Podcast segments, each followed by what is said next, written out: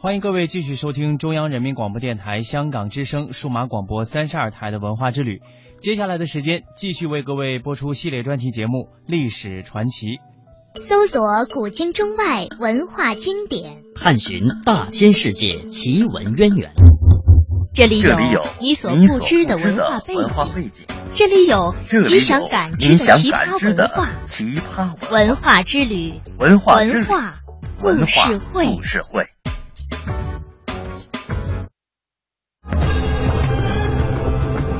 起来很像神话的记载，可信吗？为什么会发生？是怎么发生的？那里有什么特殊的东西在吸引着他们吗？他们为什么要这么做？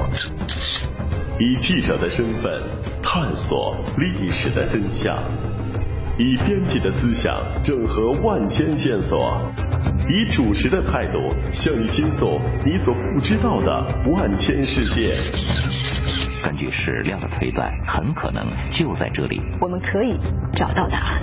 他们将深入古老洞穴，搜寻黑暗中隐藏的真相。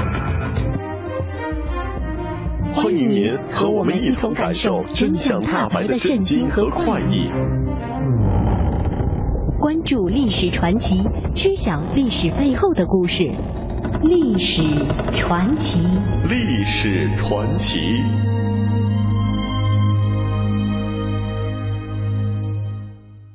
欢迎打开今天的历史传奇。大家好，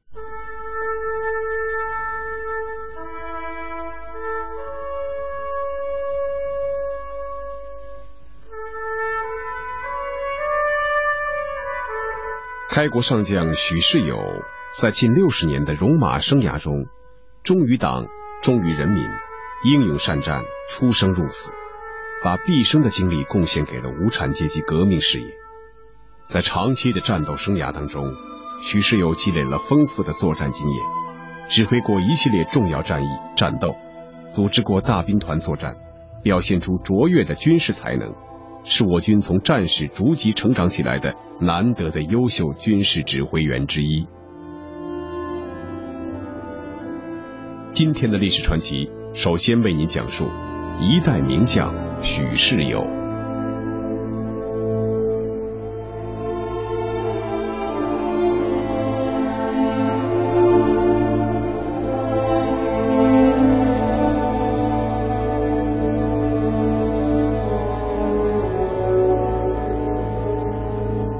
许世友，一九零五年二月二十八日出生于河南省信阳新县城马岗区许家洼一个贫苦农民家庭里。少年时，他因为家庭穷，便给武术师傅当杂役，后来又到少林寺学习武术。大革命时期，许世友参加农民革命运动，担任四店区六乡农民自卫队队长。参加了镇压土豪劣绅和反击地主武装反扑的农民武装斗争。一九二六年八月，他在武汉国民革命军第一师第一团任连长时，接受革命思想，于当年九月参加了共产主义青年团，投身革命。一九二七年八月，在革命处于低潮时，许世友加入中国共产党，并于当月返回家乡参加工农红军。同年十一月，参加了著名的黄麻起义，开始了在人民军队的漫长革命生涯。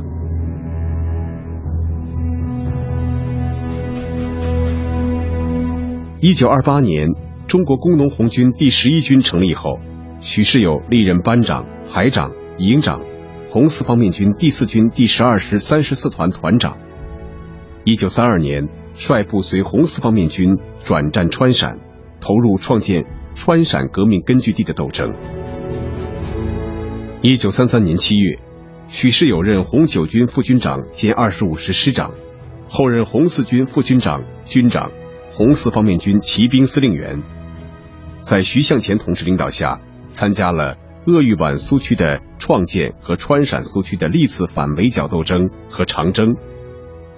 一九三六年七月，第三次过草地，他指挥骑兵部队担任前卫。沿途进行了频繁的战斗，为红四方面军渡过艰险、北上甘南创造了有利条件。抗日战争开始不久，许世友随同朱德总司令出师太行山。一九三九年二月上旬，他和旅长陈赓在威县以南襄城固地区，以预伏的方式诱歼日军一个加强步兵中队，毙敌大队长以下二百余人，生俘八人，给日军以沉重的打击。一九四五年，他率部讨伐国民党投降派赵宝元、柯万第、战左村，席卷五龙河两岸，清除了胶东抗日的障碍。许世友为胶东抗日根据地的发展和巩固做出了重大贡献。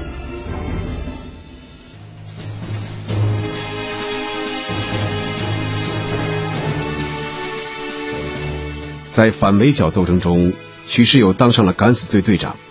从那以后，他在红军中由班长直到师长期间，在一次次的战斗中，曾当过十一次敢死队长。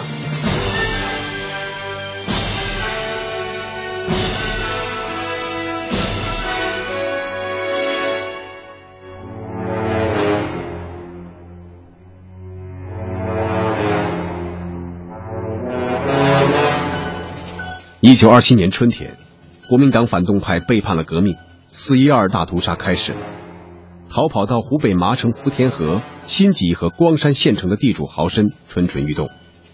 为了防备地主武装反扑，麻城六乡农协主席裴玉婷根据上级有关成立农民自卫武装的指示精神，成立了农民义勇队，并制定了几条应变措施。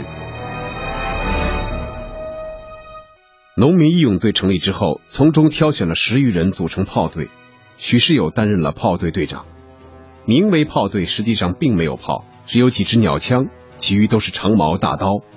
任务是打头阵，换句话说，也就是敢死队。许世友请来能工巧匠，把白檀树掏空，外面套上铁箍，涂上锅黑烟子，放在木架上，俨然是一尊尊大炮。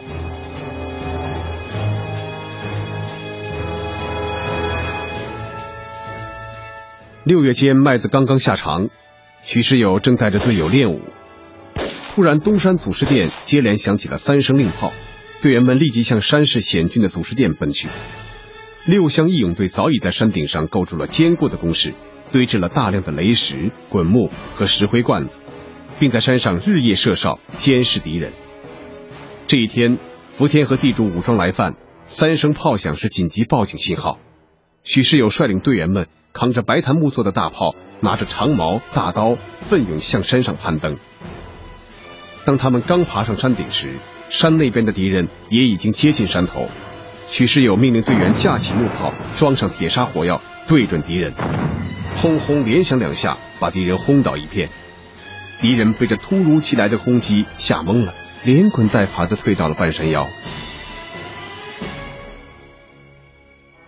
匪徒们有八百多人。当他们发现山上只有几十人，便重新纠集起来，向炮队发起新的进攻。在这危急关头，裴玉婷带着一千多义勇队员赶到了，阵地上顿时沸腾起来。反击的时机到了，只见许世友把褂子一甩，赤膊上阵，举起大刀，大声喊道：“不怕死的，跟我来！”话音刚落。二三十名炮队队员全都甩掉上衣，挥刀挺枪，冲入敌群。一千多名义勇队员也跟着冲了上去。经过一阵厮杀，八百多敌人死伤过半，连滚带爬的逃回了福田河。祖师殿一战打出了炮队的威风。福田河、光山、新集一带的地主民团，只要一提起六乡炮队，就谈虎色变。从那以后。福田河的地主民团和红枪会匪再也不敢向六乡进犯了。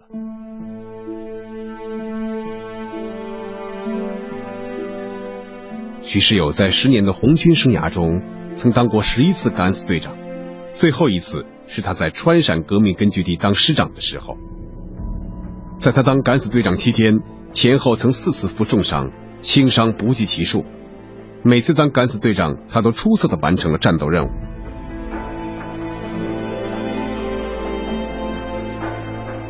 在新集西北方向有一座蜿蜒曲折的山岭，山岭两侧多为悬崖峭壁，山顶平坦开阔。地主武装相继在山上建立了遥相呼应的十八个山寨，人称九里十八寨。其中有一个大山寨，住在相连的两个山头上，寨内有三百多团丁守卫，易守难攻，是最顽固的堡垒。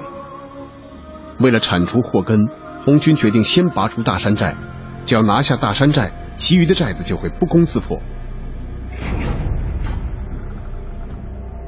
一九三零年五月中旬的一天，许世友被任命为敢死队长，奉命攻打大山寨。战斗打响后，他率领敢死队冲到寨墙下，敌人气焰非常嚣张，一方面从暗枪眼里射击，一方面推下滚木雷石，敢死队最多次强架云梯都被推倒。那个时候红军没有大炮，所以迟迟攻打不下来，反倒付出了很大的代价。